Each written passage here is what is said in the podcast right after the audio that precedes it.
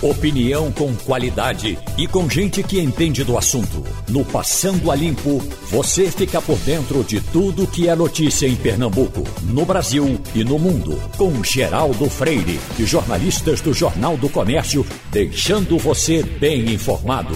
Passando a Limpo. Chegamos à terça-feira pré-carnavalesca. Hoje é dia 9 de fevereiro de 2021. Começa o Passando a Limpo, que tem Wagner Gomes no presencial, Maria Luísa no presencial, Romualdo de Souza em Brasília. Romualdo, perdemos o senador José Maranhão. E parece uma figura tratável, né? Vocês tiveram uma boa convivência aí em Brasília. Ele estava doente, inclusive ao que parece, nem participou da última votação, porque estava internado em São Paulo. Esperava-se a recuperação, mas ele morreu e vai ser sepultado hoje. É o segundo senador que o Congresso Nacional perde em razão da Covid-19. O primeiro foi o fluminense Harold de Oliveira, do PSD. Aí depois, logo em seguida, o Zé Maranhão foi internado, Geraldo, é, entrou de licença médica e acabou não se recuperando. É uma questão interessante. O senador José Maranhão foi governador do estado do, da Paraíba, mas ele era também piloto de avião, Geraldo. Uhum. Um dia ele estava é, vindo de João Pessoa para Brasília e, quando sobrevoava o Rio São Francisco, sentiu que houve uma pane no motor do avião. Então ele me disse que foi o momento de mais mais medo que ele sentiu, porque ele é, deu meia volta, é, teve de voar um tempo sobre o Rio São Francisco até chegar no aeroporto é, de Petrolina, mas ele disse que foi o momento mais arriscado da vida dele. Portanto, Zé Maranhão era alguém que, eu vou te falar, aqui no Congresso Nacional, mesmo os adversários o tratavam muito bem e ele tratava bem as pessoas. Portanto, Geraldo, é o segundo senador que morre em razão, em razão da Covid-19. E olha que muita gente, dos 81 senadores, ao menos, ao menos 13 foram infectados pelo vírus. Zé Maranhão não resistiu. O nosso Passando a Limpo hoje está bem movimentado, tem muitas informações, vamos correndo aqui. Já estamos recebendo o deputado Silvio Costa Filho, que é, é relator de um projeto que faz modificações no Banco Central. Vamos começar a conversa, Romualdo de Souza. Está com você o deputado Silvio Costa Filho. Deputado, muito bom dia para o senhor, seja muito bem-vindo. Uma questão importante é a seguinte: num passado não muito distante, quando o, o, o, o Copom, melhor dizendo, o Copom ia fazer reunião para discutir a questão do juro no Brasil, o presidente do Banco Central ou passava antes no Ministério da Fazenda ou dava uma chegadinha no Palácio do Planalto. Com essa autonomia, o Copom vai ser mais independente, deputado? Romualdo, bom dia a você, bom dia Geraldo, bom dia Wagner, bom dia Maria Luísa. É, dizer, Romualdo, que eu concordo integralmente com você. Infelizmente, o nosso Banco Central, ele sempre foi, de certa forma, um órgão auxiliar do Ministério da Economia. Ou seja, os ministros da Fazenda e o presidente da República sempre tiveram muita influência é, no Banco Central do Brasil.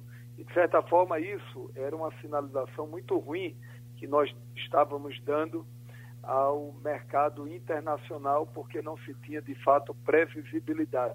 O que a gente observa, Romualdo, agora, é que com esse projeto aprovado estamos trabalhando para aprovar essa matéria até amanhã, é, nós daremos autonomia ao Banco Central.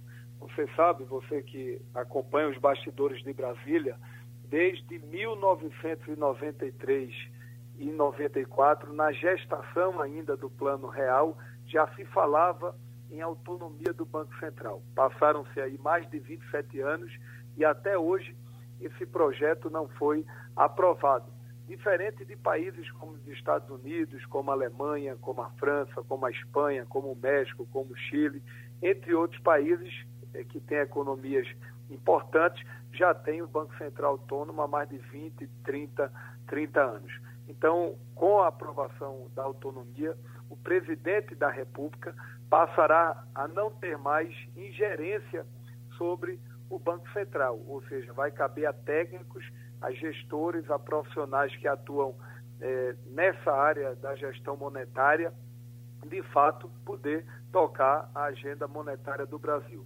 E o que eu tenho colocado, Geraldo e Romualdo, que o Banco Central ele, tem, ele não é um órgão de governo, ele tem que ser um órgão de Estado. O Banco Central precisa ter a sua autonomia para poder cuidar da nossa agenda monetária no Brasil, independente do governo do, de plantão, se é de direita, se é de esquerda, se é de centro. Eu acho que essa autonomia, se nós conseguirmos aprovar, será muito benéfica para o Brasil. Deputado Silvio Costa Filho, esse projeto, que inclusive já foi aprovado pelo Senado, prevê mandatos fixos de quatro anos para os dirigentes do Banco Central, com objetivos formais de cumprir a meta de inflação e, depois disso, segundo o projeto, eu vou abrir aspas aqui, perseguir o pleno emprego e a suavização das flutuações da atividade econômica. E a gente sabe muito bem, a teoria econômica mostra isso, que essa relação inflação-emprego nunca é ou raramente é consensual. Porque, por exemplo, quando a inflação está em baixa, a tendência é que o desemprego aumente. Quando o emprego entra numa situação boa, ou seja, o emprego aumenta, o nível de empregabilidade aumenta, geralmente a tendência é de alta da inflação. Então, há esse conflito aí que a gente precisa entender como é que vai ficar priorizado em, em caso de um banco central independente. Lembrando também que a relação entre política uh, e a agenda monetária também é tensa, porque a gente sabe que os políticos sempre buscam gastar mais, ou seja, não tem tanto compromisso com o controle fiscal. E esse vai ser o compromisso do Banco Central, o controle fiscal. Então, com o Banco Central, como é que fica, um Banco Central independente, como é que ficam essas relações que eu acabo de citar agora, deputado? Olha, olha, Wagner, muito boa pergunta. Nós já apresentamos o nosso relatório e quero registrar que ontem pela manhã eu pude apresentar numa reunião ao ministro Paulo Guedes, ao presidente do Banco Central, nosso parecer. Discutimos o projeto ponto a ponto, nosso parecer artigo por artigo, e eles concordaram integralmente, integralmente com o nosso relatório. Então, nós temos o apoiamento do Banco Central e também é, do Ministério da Economia. No nosso parecer, a gente divide o PL 19 em dois objetivos. O primeiro, que é o primário, que trata do, de assegurar o controle nos preços, ou seja, controlar a inflação, que é o principal papel do Banco Central.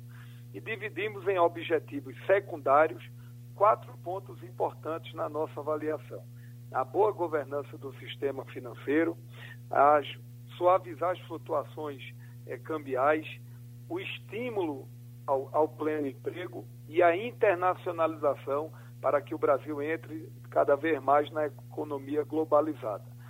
Em relação ao emprego, o papel do Banco Central não é que a gente crie metas, objetivos, obrigações. A gente, no nosso relatório e no projeto, finaliza para que o BC, que o Banco Central, tenha essa preocupação com a geração de emprego e renda no Brasil. Porque vou lhe dar um dado. Como você sabe, se a gente consegue também manter os juros equilibrados, a taxa Selic está em 2%, se a gente consegue controlar os juros, você sabe, Wagner, você que é um estudioso da área econômica, você faz com que o setor produtivo pegue mais recursos emprestados, ou seja, aumente as operações de crédito. Na hora que você aumenta o crédito também no Brasil, é, o setor produtivo vai poder ir buscar mais recursos para poder fazer investimentos em PPPs, fazer investimentos em programas habitacionais, fazer investimentos, por exemplo, em petróleo e gás, em portos, aeroportos, rodovias, ou seja, o cidadão que tem um pequeno comércio, ele vai poder pegar dinheiro a juro mais barato e poder investir para ampliar a sua empresa, o seu negócio. Então, tudo isso dialoga com a geração de emprego e renda. Então a gente quis colocar isso no nosso relatório para o BC também ter essa preocupação social, até porque o emprego e renda é fundamental para o país. Mas nem sempre pode ser assim, né, deputado? Que, por exemplo, estamos, como o senhor bem citou, a taxa de juros baixa, em 2%. Porém, já há perspectiva de que, a partir da próxima reunião do, do Copom, em 16, 17 de março, haja um aumento da taxa de juros por causa do aumento também da inflação. Então, essa relação inflação e taxa de juros sempre é também muito ligada. Ou seja, quando a inflação está, está baixa, há a possibilidade também de ter uma taxa de juros baixa. Porém, quando a inflação sobe, é preciso também subir a taxa de juros, deputado. Perfeito, sem dúvida. É, e é essa sensibilidade que o Banco Central precisa ter. Controle inflacionário e tentar estabelecer uma taxa de juros equilibrada que possa estimular o setor produtivo, porque isso, sem dúvida alguma, é uma sinalização para um desenvolvimento sustentável a longo prazo. E um dado importante, Wagner, por que é que a gente, quando conversa é, com o setor produtivo e com o mercado internacional, você vê os juros mais altos? É só pegar os juros há 5, 10 anos no Brasil, eles são muito altos. Por quê? Porque aqui não se tem previsibilidade. Na hora que você tem um Banco Central autônomo, na hora que você tem uma política monetária defendida, você vai conseguir reduzir os juros ao longo prazo e vai criar um melhor ambiente é, de negócios é, no Brasil. A gente está apostando muito nisso. Maria Luísa Borges. Bom dia, deputado. É, na sua reunião de ontem com a equipe econômica do, do governo Jair Bolsonaro, é, percebeu-se muita sintonia entre, é, como o senhor falou, aí o seu relatório foi é, discutido e, e, basicamente aprovado. Né? A equipe econômica considera que ele está é, é, em consonância ao que eles querem. E o senhor também está muito otimista com relação à aprovação, acha que vai ser uma aprovação rápida da matéria. Por que então demorou tanto se havia tanta gente a favor? Por que essa autonomia nunca foi colocada em pauta da forma como ela está sendo agora e nunca foi adiante? Olha, Maria, porque de fato faltou prioridade dos governos anteriores e dos presidentes da, das, da Câmara Federal. Essa é a verdade. Segundo, é, você sabe que sempre houve, como Romualdo disse, é, é, intromissão, né? sempre houve ações concretas dos ministros da Fazenda em cima do presidente do Banco Central. Ou seja, muitos ministros da Fazenda queriam ter o controle sobre o Banco Central e por isso não era importante, não interessava aos ministros da Fazenda e da Economia dar autonomia ao Banco Central. O ministro Paulo Guedes, justiça seja feita, ele está dando esse sinal importante. De certa forma, ele está abrindo mão de poder. O próprio presidente da República está abrindo mão de poder para dar autonomia ao Banco Central. Ou seja, perde por um lado, mas o Brasil vai ganhar por outro, porque passará a ter um padrão internacional de governança monetária. A verdade é que faltou por parte dos ex-ministros da Economia a compreensão de que se abrisse mão desse poder, você estaria abrindo mão, mas sem dúvida alguma o país ia estar ganhando é, e vai ganhar com essa autonomia. Eu acho que é mais ou menos por isso que faltou muita prioridade e, e, nesses últimos anos aí. O nosso agradecimento ao deputado Silvio Costa Filho. Esse assunto está só começando, certamente falaremos dele outras vezes. Ô Romualdo, ah, eu estava conversando aqui com o Wagner, já começaram a, a, a sugerir o novo presidente do Senado, Pacheco, para presidente da República? Ele já chega com essa bola toda? Geraldo, o o senador Rodrigo Pacheco é uma novidade no Congresso Nacional. Ele foi novidade no primeiro mandato como na, na Câmara dos Deputados, como deputado federal, porque tornou-se presidente da mais importante comissão, a CCJ, Comissão de Constituição e Justiça. Foi novidade em Minas Gerais porque conseguiu derrotar alguns caciques políticos importantes, entre eles Dilma Rousseff, e aí chega no Senado Federal, Geraldo, incensado pela bancada da esquerda porque teve o apoio do, do, PT, pela bancada apoiada pelo presidente Jair Bolsonaro, pelo próprio, então, presidente Davi Alcolumbre. Portanto, é, é uma novidade. E aí você olha assim a ficha dele, pode não ter apresentado importantes projetos, mas é um rapaz de fala bonita, ele é simpático, é atraente, é aquele genro que muitas sogras gostariam de ter no cardápio da família. Portanto, Rodrigo Pacheco é o nome que está em evidência até aqui. Ainda não disse a que veio, mas como presidente do Congresso Nacional, ele vai ter muitas oportunidades para mostrar que ou se de fato ele é esse homem para ser candidato do DEM à presidência da República. Agora o DEM está num conflito danado, não é, Geraldo? Com essa briga toda aí do DEM com o ex-presidente da Câmara, Rodrigo Maia, porque a Semineto eh, andou peitando uh, Rodrigo Maia, então o DEM primeiro vai ter de se arrumar internamente para depois é, é, lançar o nome de Rodrigo Pacheco. Mas é um nome que tem sido aplaudido por aqui, Geraldo. A nossa bancada recebe agora, com muita alegria novamente, o cientista Javas Barbosa, com Wagner Gomes, com Maria Luísa Borges e com Romualdo de Souza.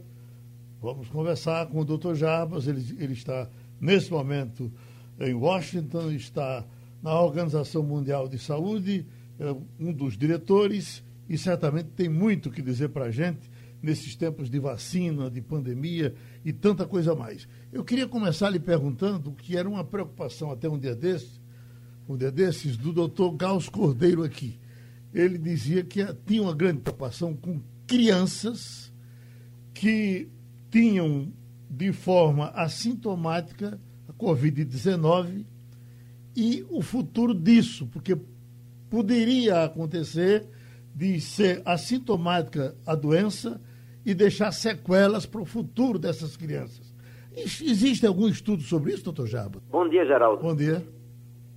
Geraldo, as crianças, até agora, a, a observação é que a grande maioria delas tem uma forma muito leve né, de Covid é, efetivamente, em um número pequeno de crianças existe né, uma, vamos dizer assim, uma reação inflamatória grave que pode levar a um quadro mais, né, mais severo, um quadro que exige atenção.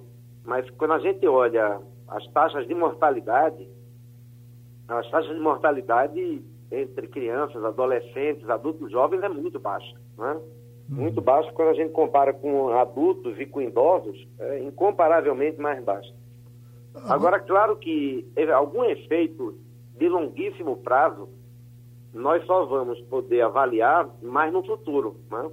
Mas até agora, com, vamos dizer assim, um ano, né, pelo menos, de que as primeiras pessoas, um pouco mais de um ano já, de que as primeiras pessoas se infectaram, nós não temos uma avaliação é, de que haja algum risco futuro para quem desenvolver um caso leve. Aqui, eh, eh, doutor Jabas, já tem eh, grupos de médicos que estão sugerindo um check-up completo em qualquer pessoa que tenha a Covid-19 assintomática, efeitos leves ou graves, por conta de diversos órgãos que são atingidos. Geraldo, é uma doença nova, então eu creio que essa atitude é uma atitude prudente. Né?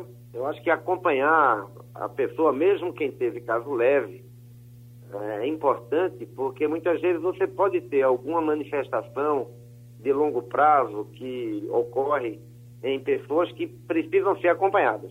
Né? Tem, tem pessoas que, infelizmente, precisaram fazer fisioterapia, por exemplo, por meses, né? para recuperar completamente a capacidade pulmonar. Tem impacto sobre outros órgãos. Então, é importante fazer um monitoramento do paciente para confirmar mesmo que, vamos dizer assim, todos os órgãos continuou funcionando bem. Maria Luísa Borges. Bom dia, doutor Jarbas. Muito bom tê-lo aqui com a gente de novo. É, eu queria que o senhor falasse um pouco das variantes e do efeito das vacinas.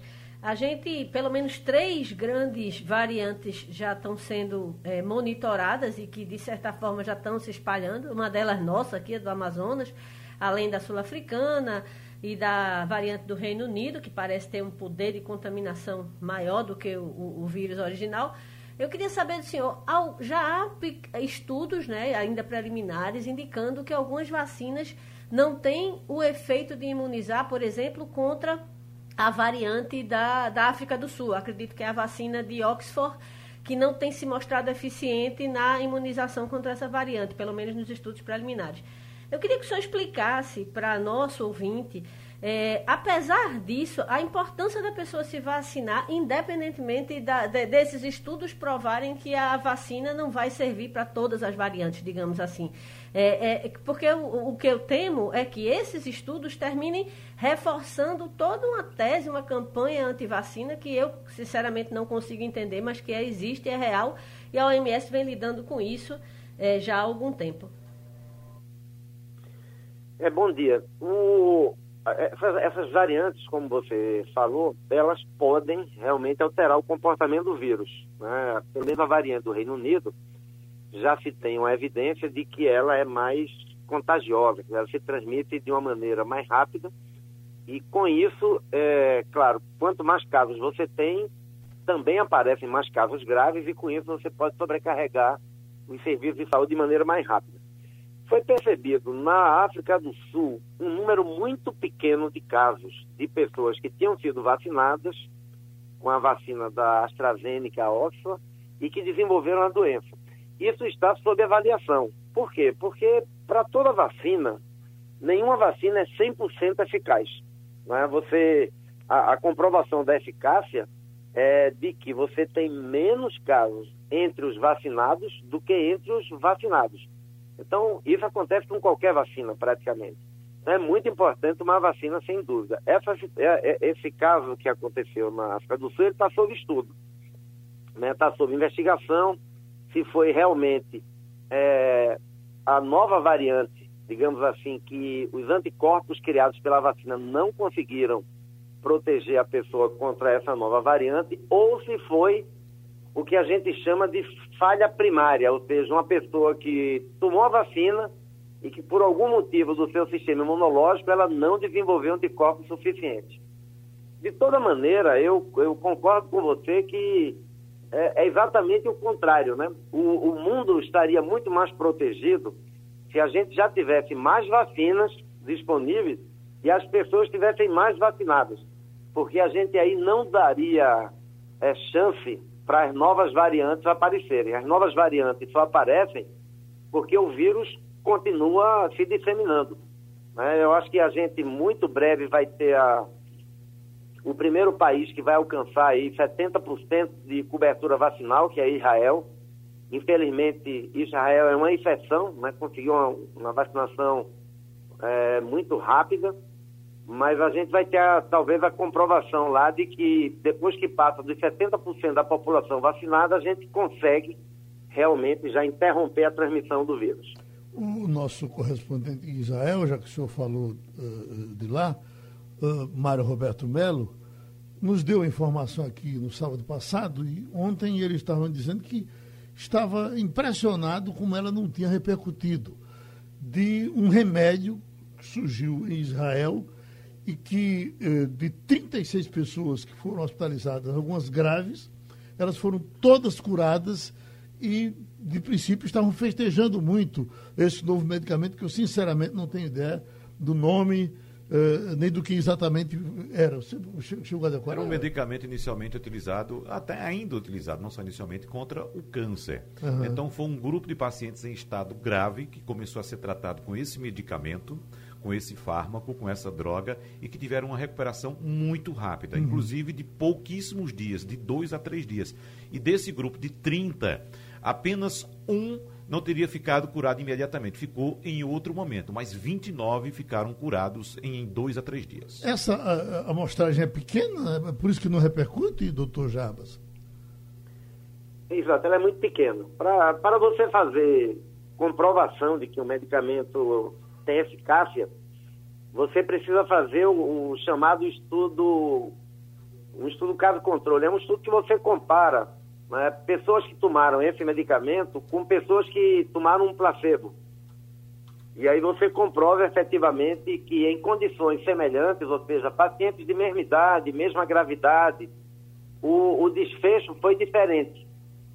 Porque, infelizmente, o que, o que pode acontecer muitas vezes é que é, vários pacientes melhoram, né? A grande maioria dos pacientes, felizmente, melhoram com, com, com os medicamentos racionais que se tem utilizado. Então, esse medicamento tem que demonstrar de que ele tem uma superioridade em relação aos outros. Toda notícia em relação ao medicamento, eu creio que ela é, é promissora, mas precisa ser comprovada né, para que a gente possa ter segurança de fazer uma recomendação. Essa notícia foi recebida com uma, com uma boa, digamos assim, uma boa expectativa, Geraldo. Uhum. Mas precisa ainda é, ser comprovada com um estudo mais consistente. E o remédio que está sendo testado na Alemanha, doutor uh, Jarbas, que teria sido usado em Donald Trump e que uh, a Alemanha se interessou em, em, cuidar dele. Tem alguma informação?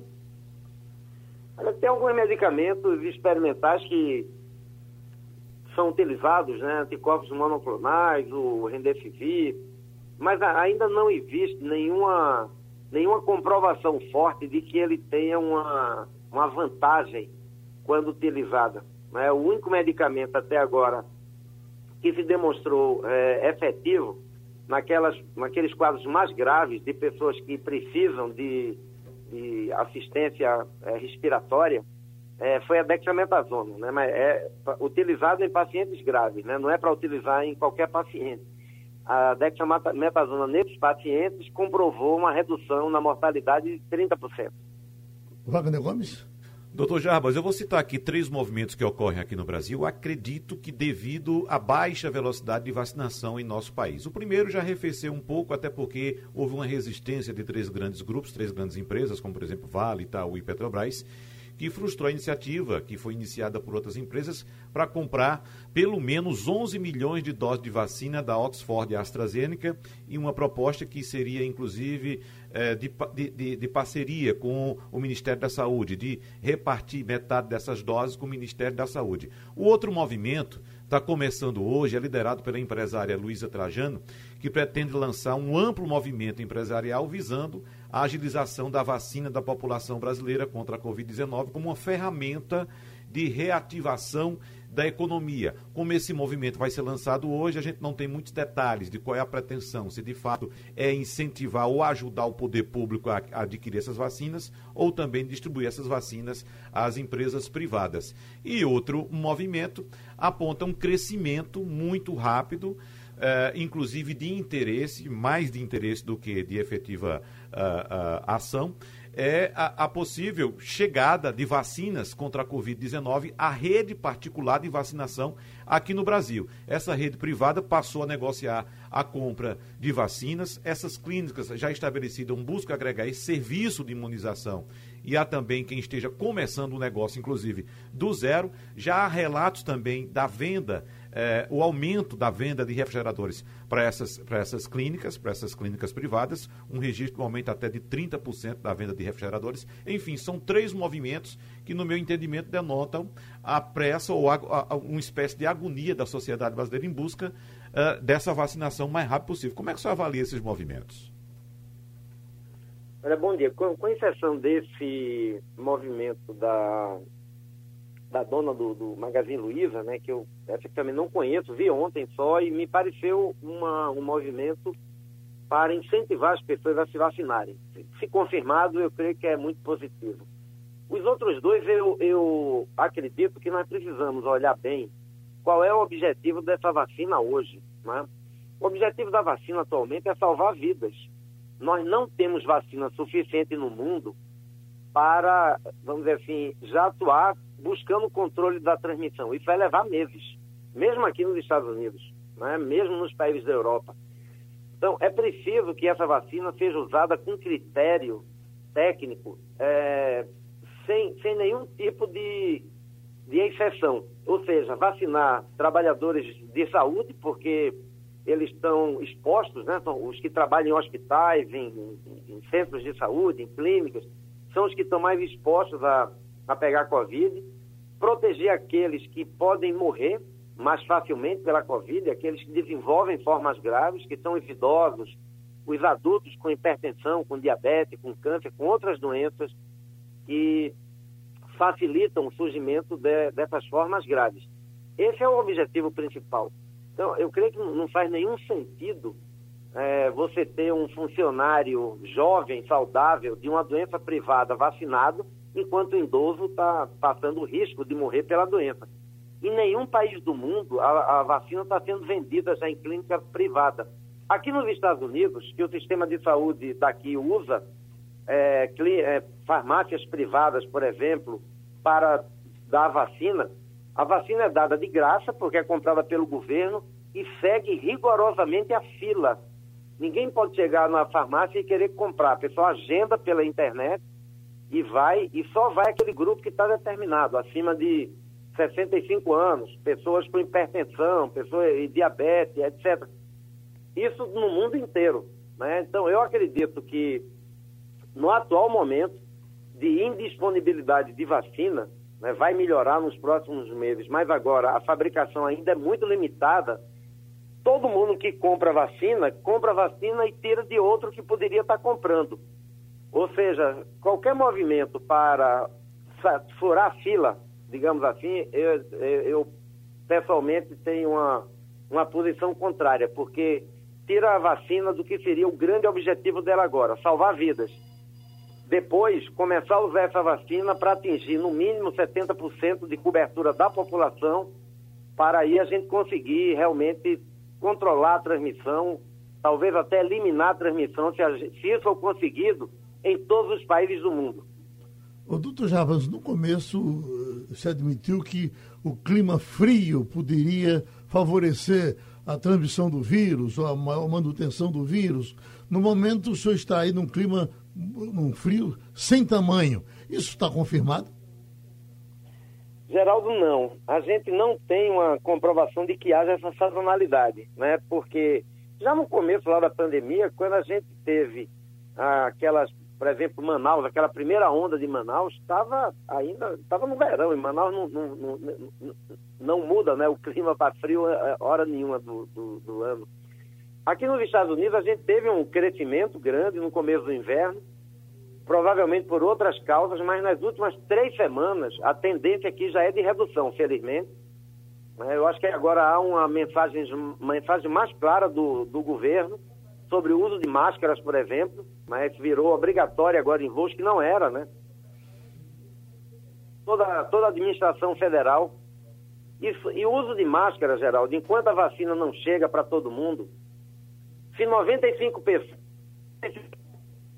usarem máscaras quando saírem de casa na, é, na América Latina, isso vai salvar perto de 50 mil vidas até junho.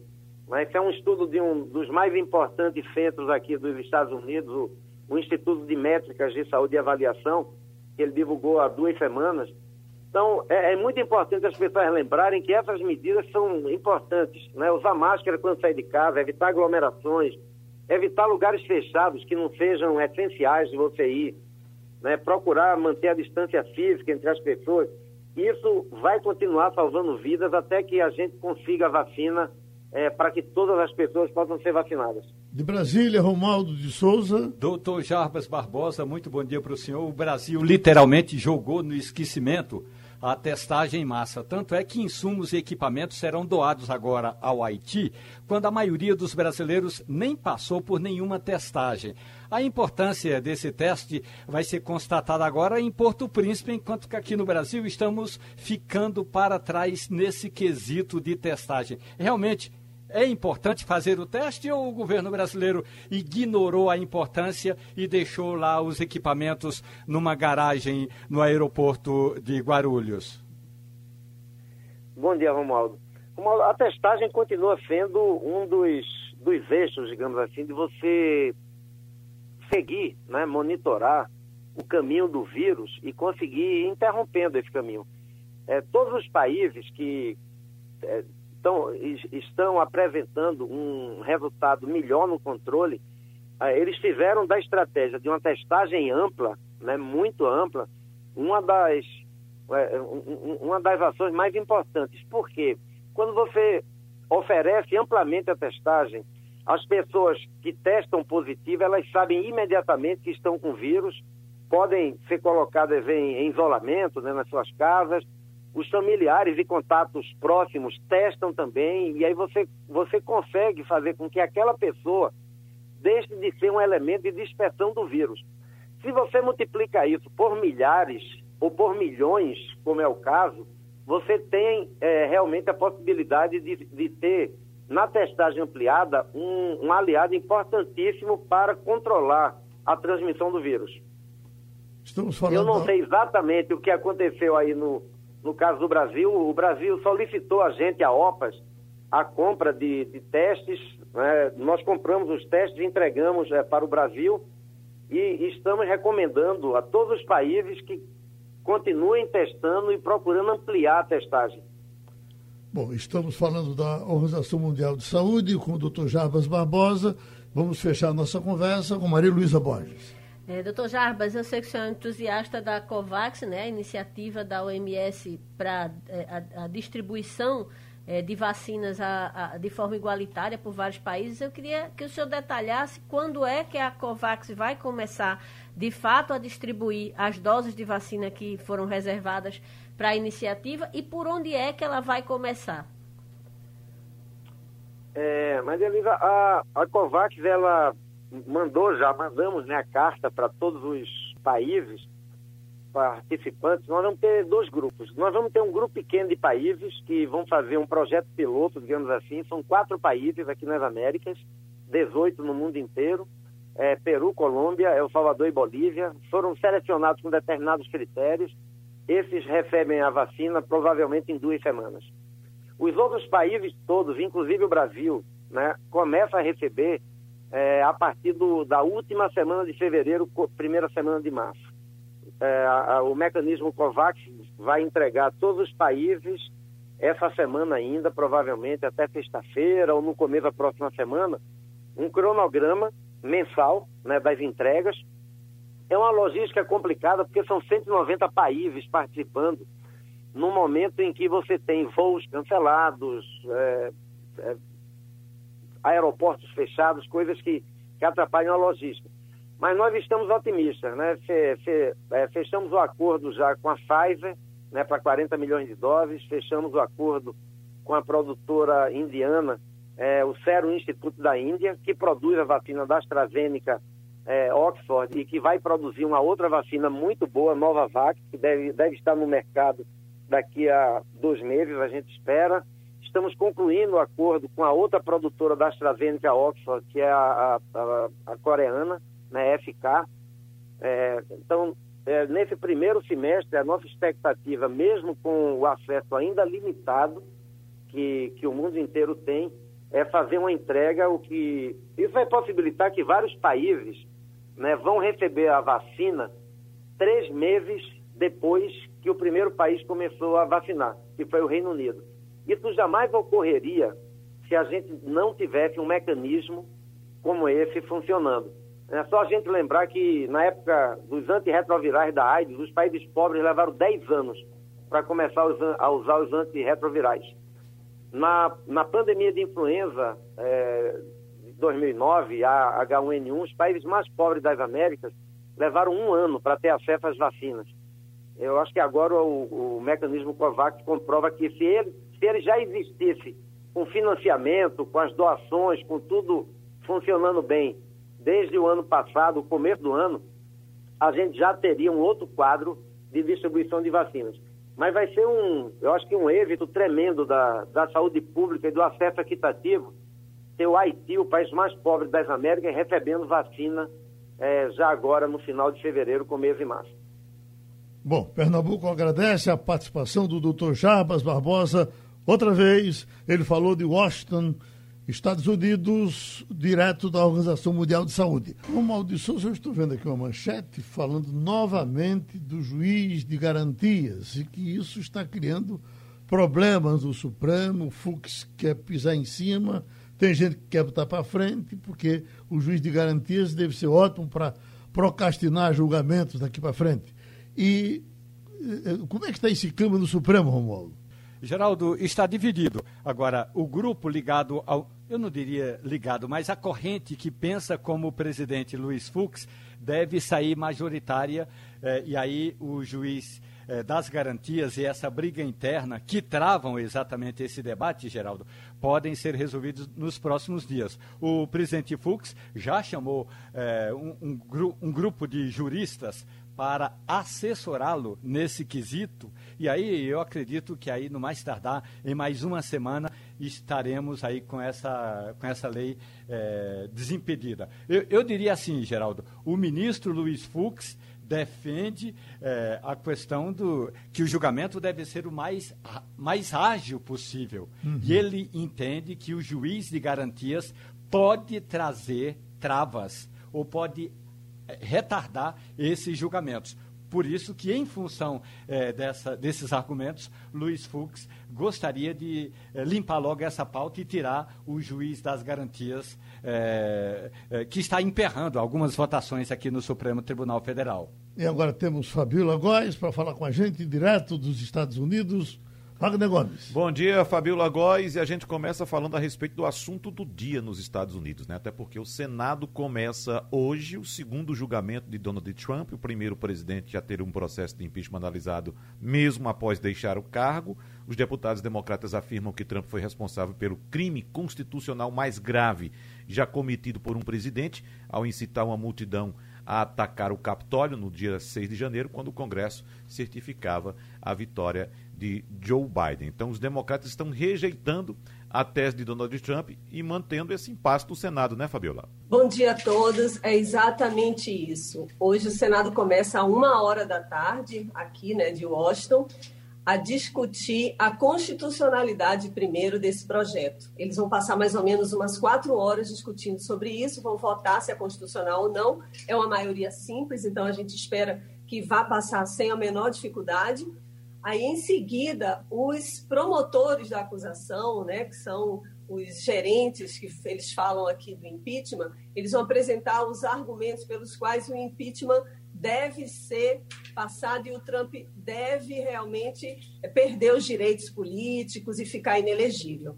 Então, isso daí deve durar mais ou menos 16 horas. Aí, depois, os advogados de defesa de Trump vão entrar com o argumento de que ele não incitou a violência, ele não incentivou que as pessoas entrassem no Capitólio, né, que é o grande argumento deles. Eles vão utilizar, inclusive, o argumento da primeira emenda aqui americana, que é da liberdade de expressão.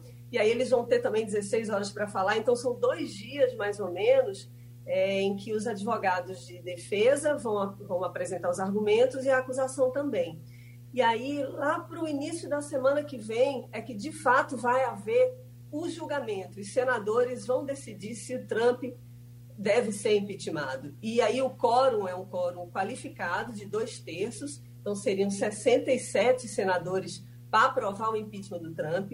A gente já sabe que esse número é difícil acontecer, porque teriam que haver 17 senadores é, republicanos para votar contra o Trump, e isso é praticamente inviável. Né? A gente sabe que é um quórum bem difícil do Trump é, perder, né, no caso. Então, essa semana está sendo uma semana bem decisiva, é o que se fala mais aqui nos Estados Unidos, e inclusive eles estão reforçando a segurança aqui em Washington. A Guarda Nacional já está em prontidão lá na frente do Capitólio, nas imediações, para evitar que haja algum protesto que tente impedir a votação. Aqui a gente, tudo pode acontecer a qualquer momento, mas por enquanto está transcorrendo calmamente.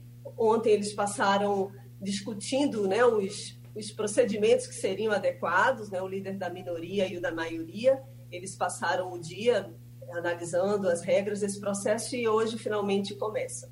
Então, quer dizer, esse clima de tensão continua aí nas cercanias do ambiente que você frequenta? Sim, aquela sensação de, de insegurança ainda persiste, né? Desde o dia da invasão do Capitólio, eles continuaram observando a população, os moradores. Não existe aquela ostensividade de polícia em todas as ruas, em todos os prédios, fechamento de algumas áreas. Não está assim, não. O Capitólio ele está com uma cerca, mantém essa cerca. Desde aquele período, eu tive lá esse final de semana, né, ao redor, ao redor do Capitólio. Então, eles têm, mantêm a cerca, só que agora, de novo, a Guarda Nacional nas ruas. Aqui onde eu estou, que é mais ou menos uns 2,5 km, 3 km do Capitólio, eu não tenho visto Guarda Nacional, mas lá mais perto, realmente eles estão reforçando a segurança para evitar que aconteça, né? porque a gente viu que foi uma falha na segurança é, naquela invasão do Capitólio.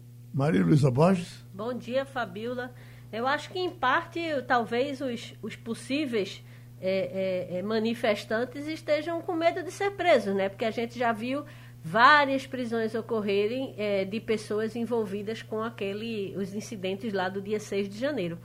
É, com relação a, a, ao impeachment, né, ao julgamento de impeachment de Donald Trump, questionado até do ponto de vista é, é constitucional, embora já tenha tido até uma decisão né, de, de seguir mais atrás, o que significa, como você disse, que é, facilmente hoje deve ser considerado constitucional e começar o julgamento em si. É, considerando a dificuldade que teria o, o, o, o, grupo democrata de conseguir, de angariar 17 é, republicanos favoráveis ao impeachment, de certa forma esse processo não termina sendo só uma, um jogo de cena, na, na verdade, porque é, no fundo é, eu acho que todo mundo meio que já tem contabilizado que Donald Trump não vai sofrer impeachment é, pós-mortem, digamos assim, depois de sair do, do poder. É, termina sendo um, um, um, jogo de cena e, de certa forma, um, atrasa um pouco coisas importantes que o governo Biden poderia estar tocando. Tenho essa impressão. É, não sei se você concorda. Bom dia, Maria Luísa. É por aí mesmo. A gente sabe do resultado, mas os democratas eles querem se posicionar. Afinal, precisa se dar uma resposta, né, para a população americana. O Trump foi eleito, ele não foi eleito, né, mas ele teve 74 milhões de votos. Então ele sai do cenário político, mas ele tem uma força muito grande. Ele ainda tem a maioria dos republicanos do lado dele é um jogo de cena porque a gente sabe que não vão, eles não vão conseguir, né? Mas eles conseguiram arrastar o debate e colocar isso em evidência. O que, que o Trump fez e quem, quem foi o Trump nesse período de quatro anos de governo que culminou com aquela invasão do Capitólio, né? Agora, de fato, não é interessante eles ficarem prolongando tanto. Tanto é que esse impeachment agora, esse segundo impeachment pelo qual o Trump vai responder, não vai demorar tanto quanto o primeiro. O primeiro foram três semanas. Esse vai durar mais ou menos uma semana, não vai nem uma semana e meia. Por quê? Porque o Biden tem uma agenda super importante aqui para a recuperação econômica dos Estados Unidos. E ele quer aprovar no Congresso aquele pacote de 1,9 trilhão de dólares para poder incentivar a economia, para poder ajudar as pessoas que estão sem comida, sem alimento. Então, ele, ele precisa passar isso ainda pela Câmara dos Deputados e eles estão em meio a uma negociação com os senadores republicanos ainda que para essa, para essa aprovação do, desse 1,9 trilhão não precise majoritariamente dos republicanos, ele quer uma negociação, né? Ele quer, ele está chamando os senadores republicanos para negociar esse pacote. Não é nem de longe o que o Biden quer. Então, e, os, e por outro lado, os republicanos não querem ficar também estendendo essa sangria contra o Trump, porque eles querem voltar a debater os temas nacionais, eles querem evitar que se desmantelem a agenda que o Trump fez e algumas medidas que o Trump fez. Então, não é interessante para nenhum dos lados manter esse impeachment durante muito tempo.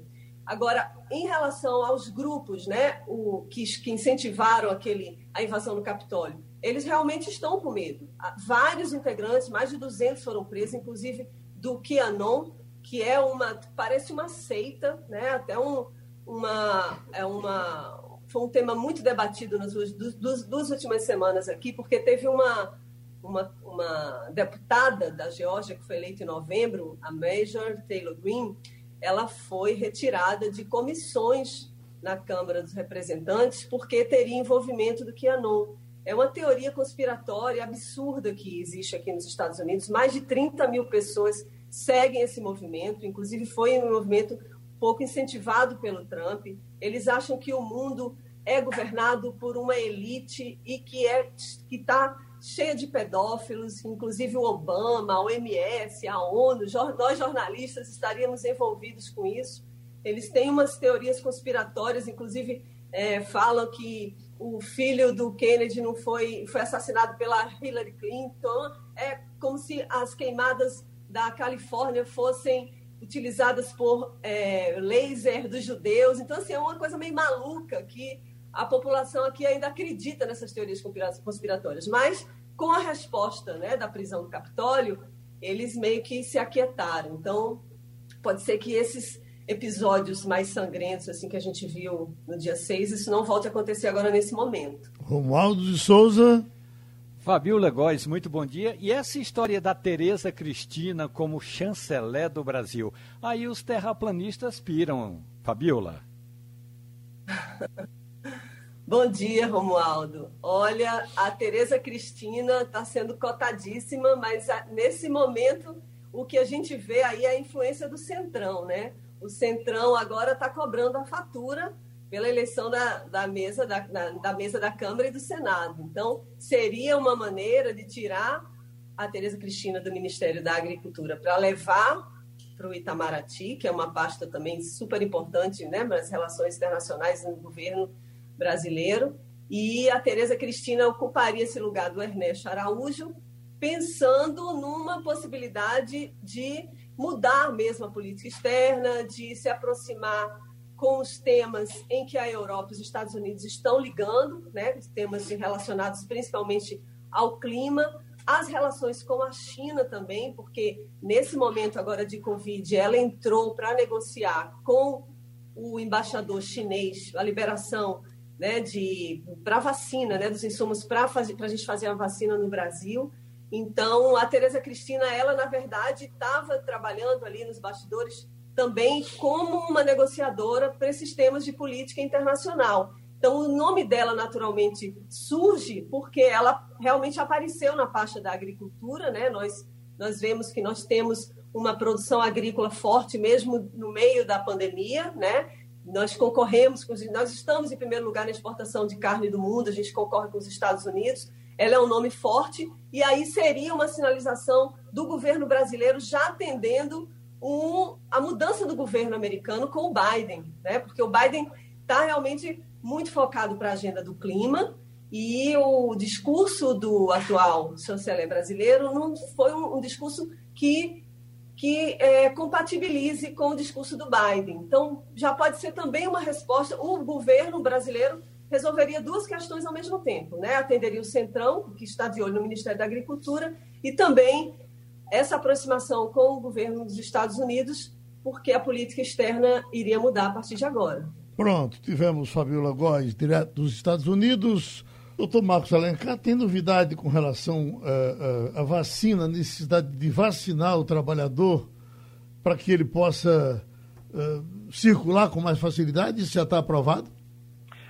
Pois é, Geraldo. Bom dia, Bom dia. a todos. É, aquela conversa que nós tivemos aqui né, no dia 20 é, de janeiro, ela agora vem se confirmando é, com a reportagem que saiu aí em vários veículos de comunicação do Ministério Público do Trabalho, através é, do doutor Alberto Balazeiro, que é o procurador-geral, defendendo que se o empregado não toma vacina, né, ele poderá vir a ser demitido por justa causa. É verdade que ele trata a justa causa como uma pena máxima e defende aquele nosso ponto de vista de que é necessário uma conversa, uma advertência, suspensão em último caso, isso. O que é que o Ministério Público do Trabalho trouxe de novo nessa discussão? É que o Covid-19, ele provavelmente vai ser incluído no PPRA e no PCMSO. Você vai achar estranho essas siglas, mas tem a ver com programas de é, defesa é, da saúde do trabalhador, que cada empresa tem que ter o seu. E o, o risco é de contágio é atenuado, ou seja, a vacina ela passa a ser encarada como se fosse um EPI. E hoje já existe uma jurisprudência pacífica de que aquele trabalhador que se nega em usar o EPI, que é o equipamento de proteção individual, ele pode ser demitido por justa causa. Por exemplo, ele quer subir é, numa plataforma em altura e não quer usar o cinto é, de segurança ou não quer usar o capacete. E, e essa visão que o Ministério Público do Trabalho trouxe, ela é bastante inovadora. Ele, nessa reportagem, né, nesse pronunciamento, ele fala que vai fazer uma cartilha interna do Ministério Público, mas que pode ser divulgada para as empresas, que vai aconselhar a fiscalização e menciona também a decisão do Supremo Tribunal Federal e o interesse coletivo que está acima do interesse individual. A pessoa não pode sozinha achar que não toma a vacina do Covid e que nada acontece. O que nós estamos observando em muitas empresas é a exigência do uso da máscara. Em condomínios, a exigência do uso da máscara. O trabalhador que se recusa pode pegar uma justa causa? Sem dúvida que pode, se houver reincidência, porque é a mesma linha de interpretação da vacina. O uso da máscara, o distanciamento, a não aglomeração, né, a necessidade de higienização das mãos, é exatamente para que não haja propagação do contágio. Então, se uma empresa tem um escritório que está lá no ar refrigerado, ambiente fechado. se a, de, existe um decreto do governo e vários outros decretos, e a orientação da Organização Mundial de Saúde, todo mundo sabe que tem que usar máscara, tem que praticar o distanciamento, e a pessoa não faz essas medidas, é advertido, pode vir a ser suspenso e até a demissão por justa causa, nesse caso específico, será por indisciplina, por não estar cumprindo com uma regra que não é só da empresa, é uma regra de convívio social hoje, até que a gente tenha esse problema resolvido. Agradecendo ao doutor Marcos Alencar, advogado trabalhista.